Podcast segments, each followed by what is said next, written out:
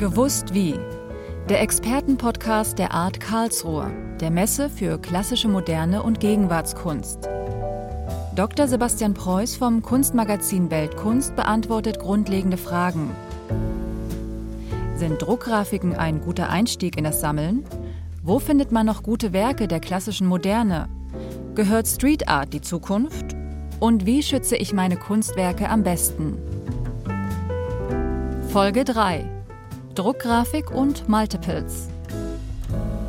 Die Art Karlsruhe hat sich von Beginn an sehr um die Druckgrafik gekümmert, widmete ihr eine eigene Halle und eine Sonderschau. Man hört oft, die Druckgrafik sei der beste Einstieg in das Sammeln. Ist das richtig? Also ob Druckgrafik der beste Einstieg ist, das weiß ich nicht. Aber es ist auf alle Fälle ein klassischer Einstieg für Sammel, Sammler, Anfänger und Anfängerinnen. Das kann man sagen. Und für mich hat die Druckgrafik, die es ja schon ganz lange gibt, wenn man so will, seit dem 15. Jahrhundert, seit der Erfindung des Holzschnitts und des Kupferstichs, hat die kein bisschen von ihrer Faszination verloren. Auf alle Fälle ist es ein günstiges Medium, weil einfach Druckgrafik ist in der Herstellung nicht so teuer. Druckgrafik kostet einfach per se weniger. Aber man kann auch von berühmten Künstlern Werke kaufen. Und Druckgrafik ist immer auch ein Original, das muss man sich ja klar machen, auch wenn es reproduziert ist. Aber in der, in der Idee der Kunst ist die Reproduktion mit inbegriffen, darum ist es immer ein Original. Man kann eben von Picasso oder von Max Ernst oder von Kirchner kann man auch wunderbare Blätter erwerben. Wenn man zum Beispiel diese Künstler sehr bewundert und sich immer wünscht, oh, ich hätte so gerne einen Picasso, den kann man in Form von Druckgrafik, ist jetzt nicht wirklich billig, aber es geht.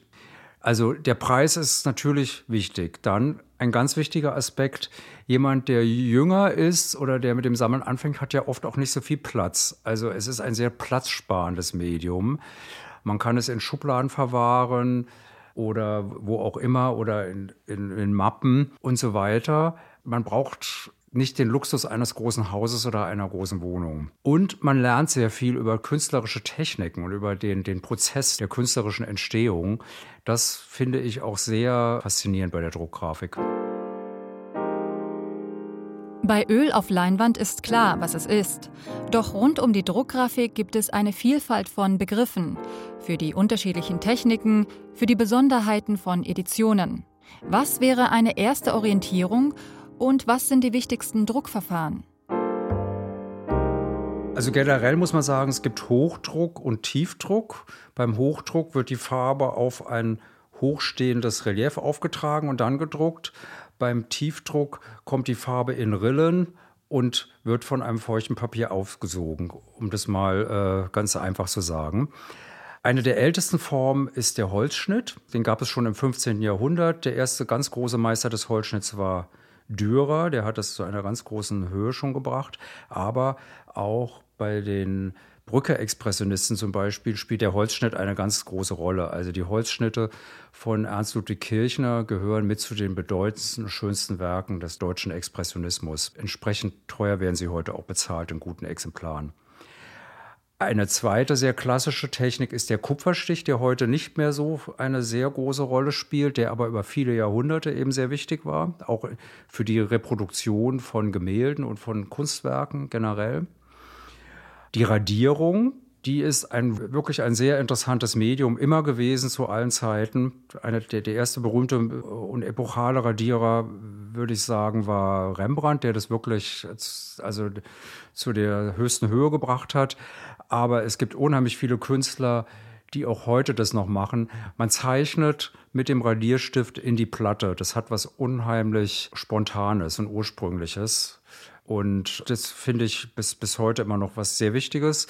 Und daneben gibt es dann noch die Kaltnadelradierung, die insofern interessant ist, weil es die Grate haben noch so kleine aufstehende Kompartimente. Man kann es nicht sehr oft abdrucken, aber die ersten Exemplare, die ersten Druckexemplare haben bei den Linien eine unglaublich samtige Struktur und das kann man daran immer ganz gut erkennen. Eine Technik, die in der Nachkriegszeit sehr wichtig war, vor allem im äh, Kontext der Pop Art, ist der Siebdruck.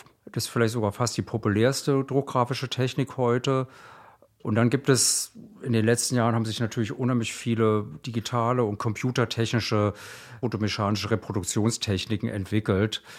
Insgesamt muss man sagen, man muss sich ein bisschen einarbeiten, aber wenn man einmal angefangen hat und einen gewissen Ehrgeiz entwickelt hat und vor einem Blatt steht und sich fragt, ja, was ist das eigentlich? Dann kann man sich da ganz schön einarbeiten und kann man auch ganz schön gefangen werden von diesem druckgrafischen Virus. Und das ist schon ein großes Erfolgserlebnis, wenn man mal zum Beispiel eine Lithografie endlich mal auch von einer Aquatinta unterscheiden kann oder sowas. Und jeden 15. März gibt es den Tag der Druckkunst. Da gibt es auch eine eigene Webseite. Und da kann man überall in Deutschland in Druckwerkstätten oder in Künstlerateliers so Vorführungen beiwohnen. Und das ist was, was einem unglaublich hilft, wenn man auch mal gesehen hat, wie sieht eigentlich eine radierte Platte aus und wie wird, die, wie wird daraus ein Bild, wie wird es gedruckt oder wie wird ein äh, Siebdruck hergestellt. Wenn man das einmal gesehen hat, dann vergisst man das nicht mehr und dann kann man sehr viel besser auch, ohne dass es dabei steht, erkennen, was es ist. Also es ist ein bisschen was für Technikfreaks, aber es macht doch großen Spaß, sich mit diesen Techniken auseinanderzusetzen. Ich habe mich bei der Art Karlsruhe in eine Druckgrafik verguckt und möchte sie gern kaufen. Auf welche Parameter sollte ich achten? Also ganz wichtig ist immer der Zustand. Der Zustand des Papiers, aber auch der Ränder, aber auch, ob das Papier vergilbt ist und so weiter, ob es irgendwelche Fehlstellen beim Druck gibt, das ist ganz wichtig. Die Auflage ist wichtig. Also eine Fünferauflage oder Dreierauflage ist in der Regel kostbarer und auch teurer als eine 500er oder 1000er Auflage, wobei auch die Auflagenhöhe nicht unbedingt zum Fetisch verklärt werden muss. Dann ist eigentlich wichtig, dass immer auch die Nummerierung angegeben wird. Das ist ganz klar, dass da nicht irgendwie, dass dann gar nichts steht, sondern man muss dann schon wissen, 15 von 60 oder sowas. Und auch die, die Signierung, die ist ganz entscheidend. Es gibt bei so Großkünstlern wie Chagall zum Beispiel gibt es ja auch so Auflagen mit so Signierstempeln.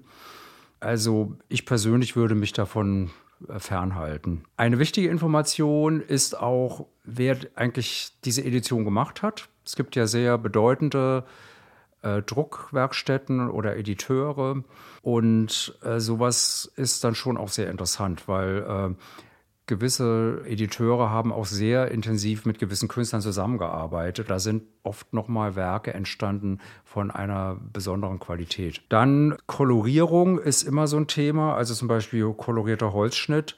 Da muss man sich natürlich schon sicher sein und das auch streng nachfragen beim Anbieter, ob das auch wirklich vom Künstler selber noch gemacht worden ist oder dass da nicht irgendwie später mal was koloriert worden ist. Da sollte man sich auch absichern.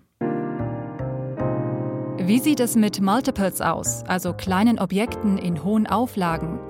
Dieses Jahr wird ja der 100. Geburtstag von Joseph Beuys gefeiert, der ja berühmt dafür war, Alltagsgegenstände wie Papiertüten zu stempeln oder zu signieren. Sind solche Objekte überhaupt sammelwürdig? Also Multiples sind bei bestimmten Künstlern entscheidend. Also Beuys ist ohne Multiple vielleicht gar nicht so richtig zu verstehen.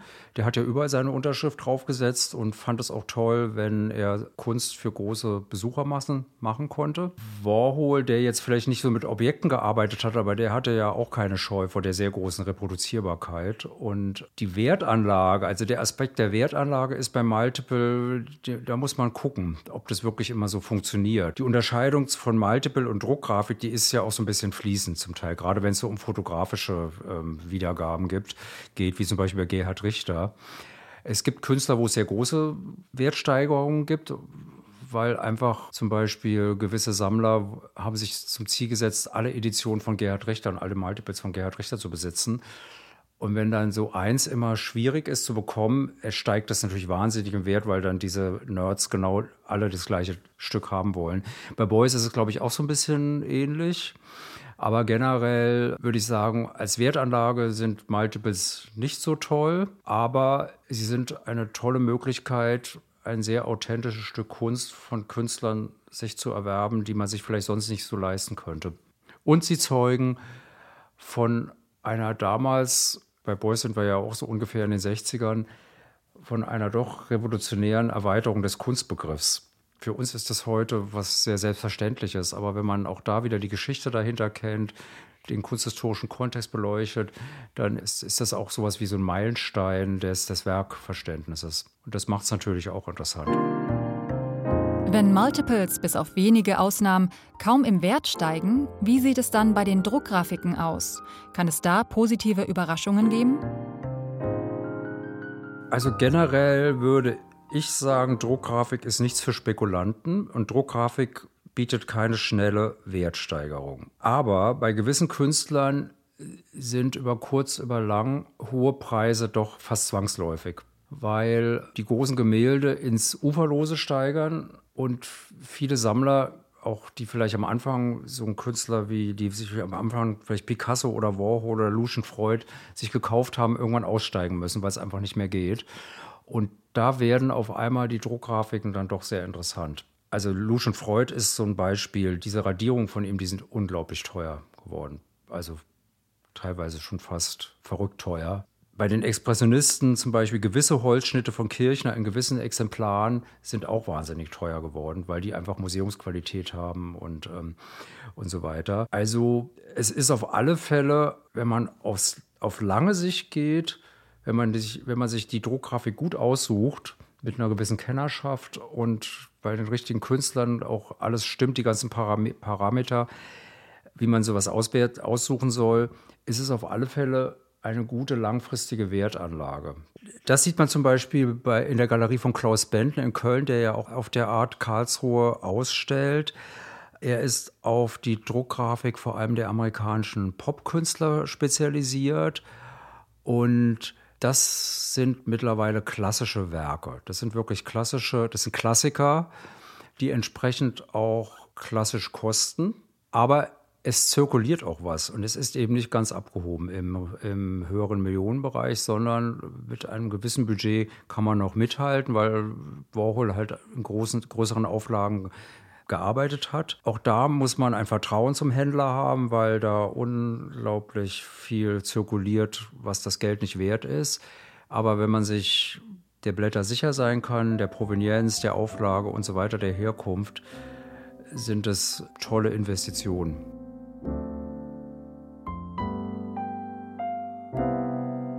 Das war die dritte Folge von Gewusst wie, dem Expertenpodcast der Art Karlsruhe.